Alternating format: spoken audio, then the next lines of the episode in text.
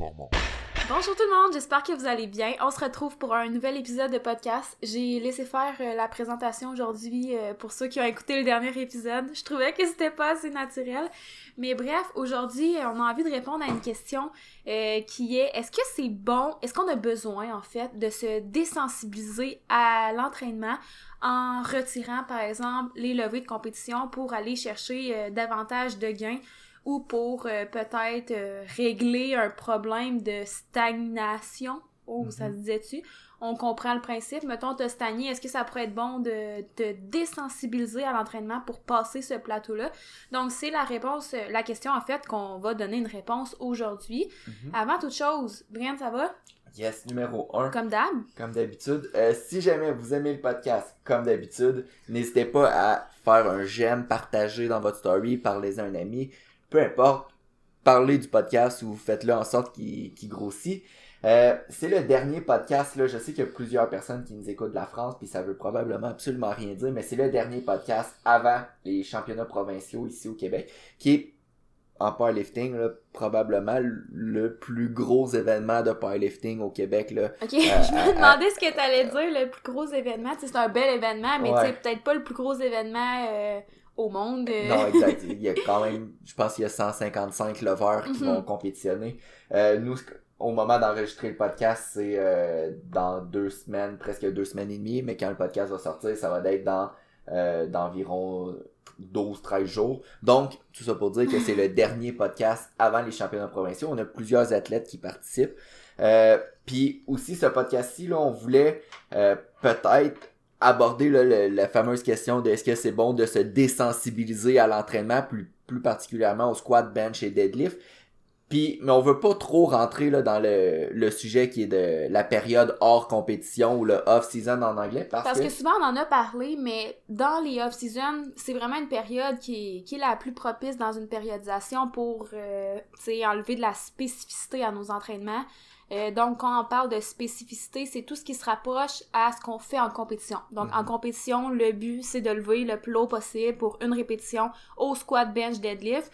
Donc, ça, c'est très, très, très spécifique. Souvent, avant la compétition, on va vouloir volontairement être spécifique pour euh, s'améliorer à la tâche qu'on a à faire. Euh, tu sais, on en a déjà parlé. Est-ce que c'est bon, par contre, d'être comme tout le temps super spécifique? Euh, souvent la réponse ça va être non, tu sais. Euh, ça veut pas dire que un mois par année, il faut que tu sois spécifique, puis les 11 autres mois, il faut que tu sois en hypertrophie, c'est vraiment pas ça que ça veut dire. On en a déjà parlé, on a apporté mhm. des nuances et tout. Mais reste qu'on avait déjà dit que s'il y a une période dans l'année où c'est le plus propice à ne pas être spécifique, c'est euh, en début de off-season, donc en début de période hors saison. le, ce que je voulais dire par rapport à ça, c'est justement le prochain podcast va probablement d'être dédié à comment bien planifier son off-season ou sa période hors compétition. Donc, on va essayer peut-être aujourd'hui de pas entrer trop en détail dans les, la période mhm. off-season, puis se concentrer juste sur la désensibilisation. Là, en général. En général. Euh, Donc, on pourrait donner un exemple. Tu sais, tout simplement... Euh, ça peut arriver à tous les athlètes là, d'avoir euh, une période plus difficile au niveau des entraînements plus difficile étant ma progression ne va pas comme je voudrais. Euh, c'est tout à fait normal, ça fait partie de la game, comme on dit. Euh, puis souvent, euh, un réflexe qu'on a, c'est de se dire, bon, ben peut-être que je suis trop spécifique en ce moment, puis peut-être que ça pourrait m'aider de genre faire carrément autre chose. Là. Donc en ce moment, je fais du 1 à 3 répétitions, ben peut-être que ça pourrait m'aider de faire du 8 répétitions au front squat pour carrément changer le stimulus. Donc, c'est la réponse, euh, la question, voyons, à mhm. laquelle on veut répondre aujourd'hui. Mhm. Puis, je pense qu'on est d'accord par rapport un peu à notre réponse. Là. Personnellement, c'est pas automatiquement parce que les entraînements ça va mal ou parce que euh, la personne a atteint peut-être un petit plateau que mon premier réflexe, ça va être de faire comme, ok, ben là, on désensibilise. On, change tout. on fait complètement autre chose. Non, mais c'est ça, on dirait que perso, j'aime mieux l'utiliser comme un outil de prévention. Mhm. et donc, de prévoir que là, ce serait le moment de faire autre chose pour le bien de l'athlète, autant sur sa progression que, sur euh, son corps, que sur son mental. Mhm.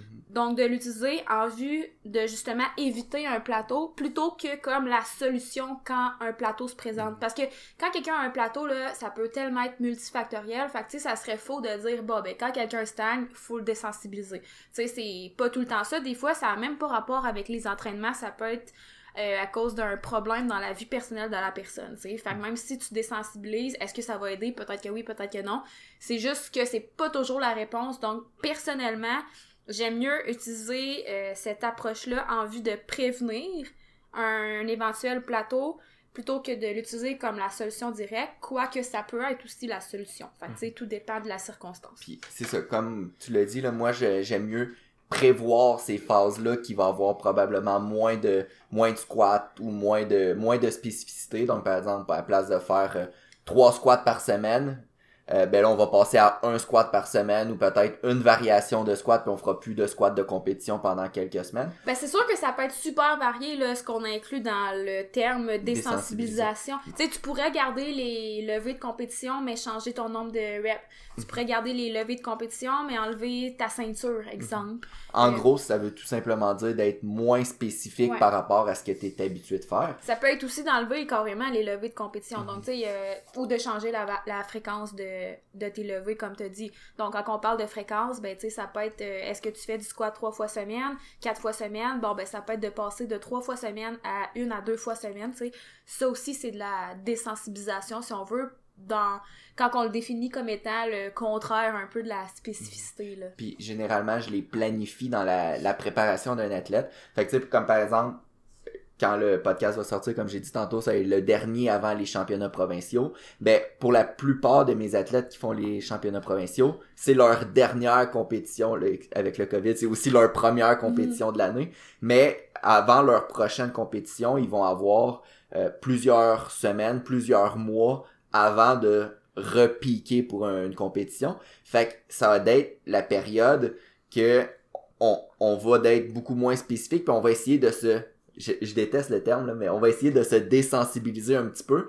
Puis il y a plusieurs bonnes raisons pourquoi qu'on voudrait euh, diminuer la spécificité. Mais en fait, quand on parle de désensibilisation, on pourrait aussi juste parler de préparation plus générale.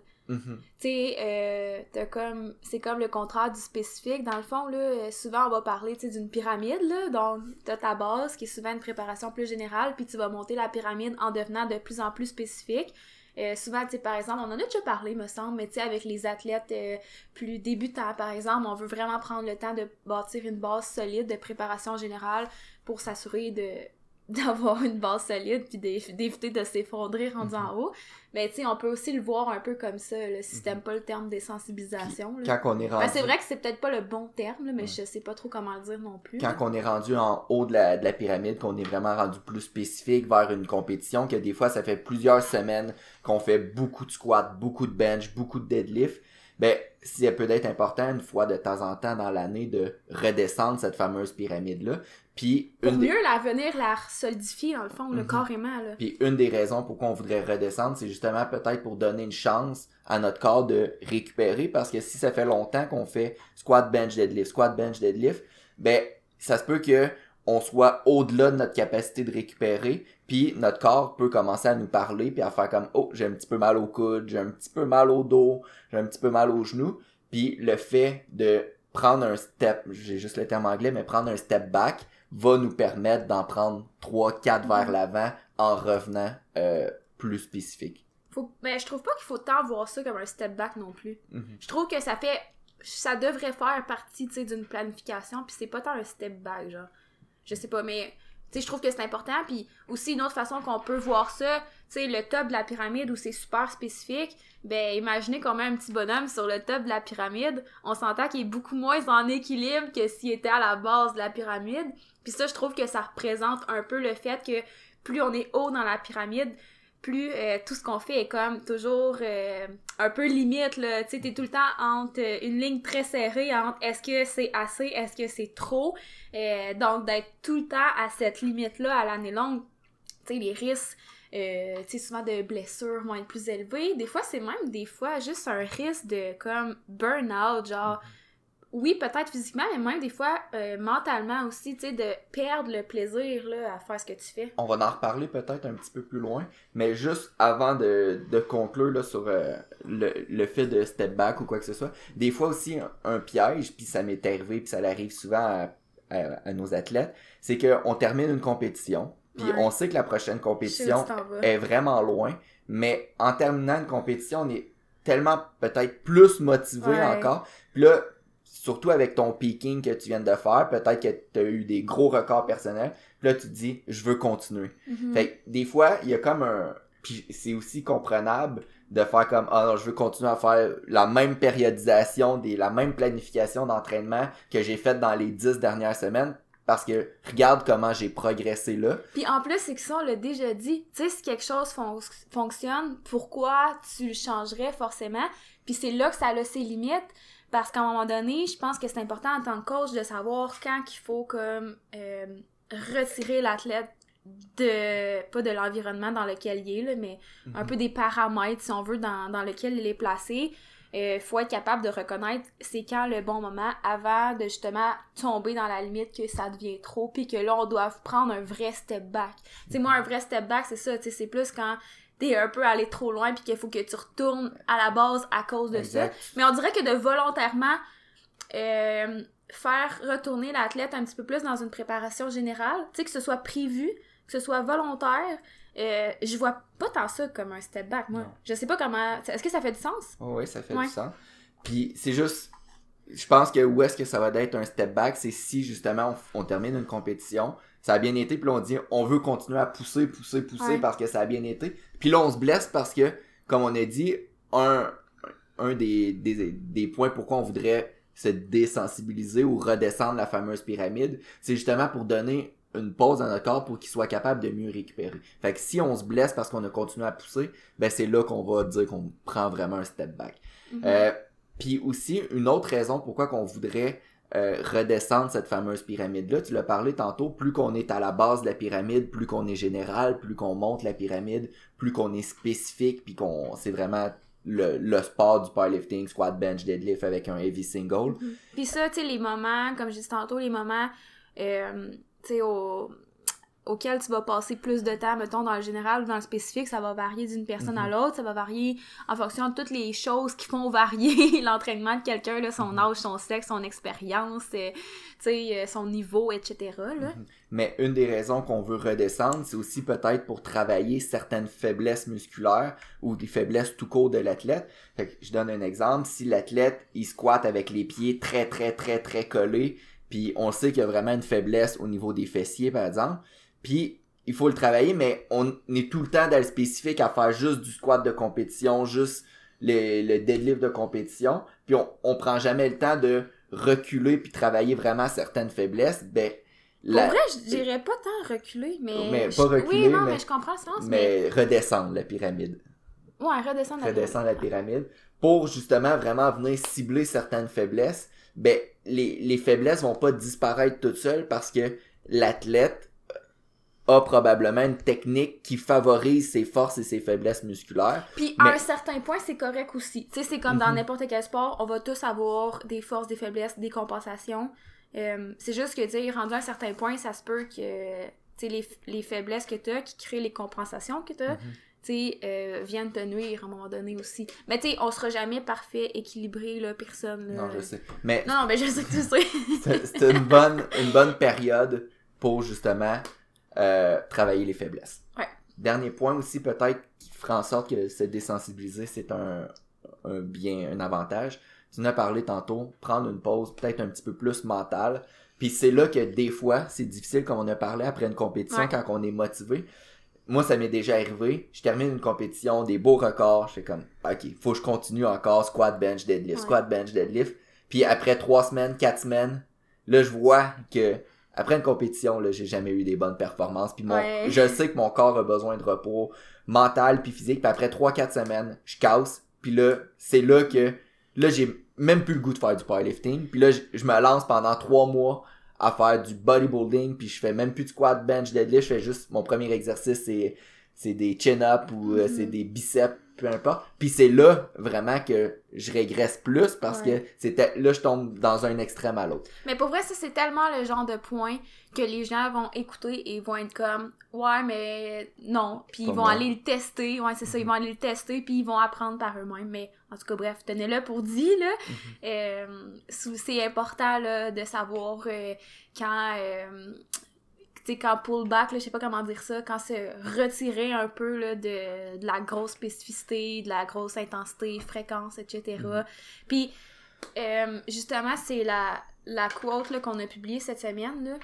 On l'a dit vraiment souvent dans les podcasts, puis euh, je le sais, je le sais qu'elle sort aujourd'hui, mais on dit souvent que plus n'est pas toujours mieux, mieux est toujours mieux. Mhm. Tu sais, fait qu'il faut, euh, faut arrêter de penser que d'en faire plus, c'est toujours la solution pour progresser davantage. Tu sais, ça, ça part de plein de mythes un peu, là. Tu sais, je pense entre autres à no pain, no gain, là. Tu sais, ce genre d'expression-là qui te fait un peu sentir mal de pas pousser ton corps à sa limite, tu sais. Euh, mais en vrai, mieux est toujours mieux. Ça, ça veut dire que, tu sais, ce qui fonctionne le plus, c'est ce qui va être le plus optimal en fonction de plein de choses, notamment, tu sais, de tout ce qui entoure ton entraînement, tu pas juste l'entraînement en tant que tel, mais aussi, la période de l'année, euh, ce que tu as fait récemment, si ça fait deux compétitions que tu fais, euh, ben ça se peut que, euh, une troisième, ça sera un peu intense. Puis ça, on en a déjà parlé aussi, là, tu sais, le nombre de compétitions par année, là, ça devrait pas être super élevé, là, tu sais, je ferais pas des compétitions, plein de compétitions juste pour le plaisir, parce qu'à un moment donné, ça devient super taxant de se préparer pour une compé, tu sais, on veut être à notre plus grande forme pour un jour X, fait que ça demande ça demande de l'énergie physique, mentale, euh, tu sais, ça demande beaucoup de toutes sortes d'efforts, là. Puis, tu sais, euh, c'est pas toujours en testant qu'on qu'on bâtit notre force. Ça aussi, on en a déjà parlé. Donc, euh, voilà, plus n'est pas toujours mieux. Mieux est toujours mieux. A- Euh, le mieux va dépendre de chaque athlète. Il y a une quote aussi, là, que je sais pas si c'est exactement ça, la quote, là, Ouais, ouais. mais ça disait euh, souvent le monde surestime ce qu'ils peuvent faire en un an, mais sous-estime ce qu'ils Ouais, peuvent faire en cinq ans. Donc le powerlifting, on l'a déjà dit, c'est un marathon et non un sprint. Fait que c'est fou ce que je vois là, les athlètes qui réussissent à faire.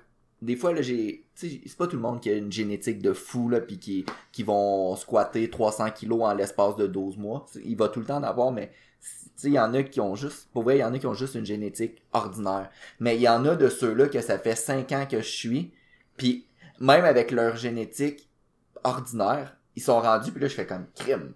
Hey, il est rendu bon, le gars, il, genre, il m'impressionne. Ou la fille, là, c'est juste un exemple. Mais c'est ça, fait que souvent, euh, les personnes qu'on va voir qui vont être bien intenses pendant un an, puis après ça, on va plus revoir, puis ils vont revenir dans cinq ans, ils, ils seront même pas aussi bons que la personne qui à la base était très moyenne, mais qu'elle a pas arrêté pendant Ouais. cinq ans, puis elle a fait ce qu'elle devait faire, fait qu'elle a pris, euh, elle a monté sa pyramide, elle l'a redescendu un petit peu, elle a remonté, elle l'a redescendu, puis au final, elle a juste pas lâché en, en cinq ans, puis elle a pris les pauses appropriées, puis au final, c'est comme ça qu'il y a une grosse différence. Puis ça me fait penser un peu, tu sais, souvent on dit que c'est important d'être dans le moment présent, là. Mais je trouve que des fois, comme en powerlifting, on est peut-être trop dans le moment présent. Genre, mais je sais pas comment l'expliquer. Euh, sûrement que je vais mal le vulgariser, là, mais tu sais, souvent, on, on est comme vraiment axé sur, genre, l'entraînement que je viens de faire, puis là, si ça va pas comme tu veux, ben là, c'est comme la fin du monde. Mhm. Mais, tu sais, on en a déjà parlé dans un podcast. me semble que ça fait genre dix fois que je dis ça, on en a déjà parlé. Fait que n'hésitez pas à aller réécouter nos anciens podcasts. Mais, tu sais, souvent, mettons, si tu regardes ton anneau au complet, là, tu fais un regard sur tout ce qui vient de se passer dans les 12 derniers mois. C'est probablement que l'entraînement qui a moins bien été aura pas eu nécessairement d'impact, vraiment sur ta progression. Sauf que si à chaque fois, tu tu, restes accroché là-dessus, ben c'est là que tu euh, tu peux un peu genre décrocher puis tu sais je trouve que mettons probablement que où ce que je veux en venir c'est que les athlètes que t'es comme crime après 5 ans là tu sais il, était je sais pas comment dire ça sans, sans avoir l'air négatif mais tu sais c'était un athlète normal disons tu sais qui était pas comme euh, après euh, six mois, t'es genre, oh my god, il y a tellement du potentiel. Tu sais, c'était comme juste normal, mais après cinq ans, ça a été quand même assez constant, son affaire, puis ça a vraiment bien évolué. Mais tu sais, je suis sûre que c'est le, le genre d'athlète, tu sais, qui... euh, comment je pourrais dire ça? Tu sais, qui sont capables de rester constants, puis, tu sais, d'avoir une certaine... Je sais pas. Ben, Je sais pas comment sont, sont dire. capables d'être constants, puis ils sont capables de, de prendre des step back, puis de remonter, comme j'ai dit tantôt. Ben, de pas. Ouais, ben, tu sais, de pas s'en faire non plus avec ça, puis tu sais, de voir que c'est, ça fait partie de la game, que c'est normal, puis que, tu sais, qui font peut-être juste ce qu'ils ont à faire, tu sais, puis que ça les a menés où qu'ils sont aujourd'hui. Faisait-tu du sens? Faisait du sens. Des fois, je dérange un peu du podcast, puis euh, Brian, après ça, il est comme, oh, ouais, là, ça, ça avait pas trop rapport, mais bref, euh, ça reste un podcast. Faut bien faut bien jaser un peu. Donc, je pense que ça fait le tour. Euh, J'espère que vous avez aimé l'épisode. Si jamais il y a des choses euh, que vous voulez ajouter ou euh, des, des, questions, peu importe, n'hésitez pas à nous écrire en message. Sinon, vous pouvez partager le podcast dans votre story puis faire en parler, là, comme on a dit au début. sur ce, nous, on va se revoir après la compétition qu'on parlait tout à l'heure. Euh, donc, on va peut-être euh, se mettre plus en mode off-season, étant donné que plusieurs athlètes, là, euh, pas juste de nos athlètes, mais plusieurs athlètes au Québec vont tomber en mode off-season pour les prochaines semaines. Alors, on pourra peut-être être un petit peu plus dans ce sujet-là. Mais c'est pertinent pour tout le monde hein, qui fait de la force, là, pas juste de la compétition, parce que, tu sais, quand tu t'entraînes en force, j'imagine que de temps en temps, tu fais des, des, phases où tu testes ta force, où tu testes ta progression. Donc, même si c'est pas une compétition, le fait de tester un 1RM peut nécessiter de redescendre la pyramide de temps en temps. Mhm. Alors, sur ce, on vous souhaite une très belle journée et on se revoit dans un prochain épisode. Bye!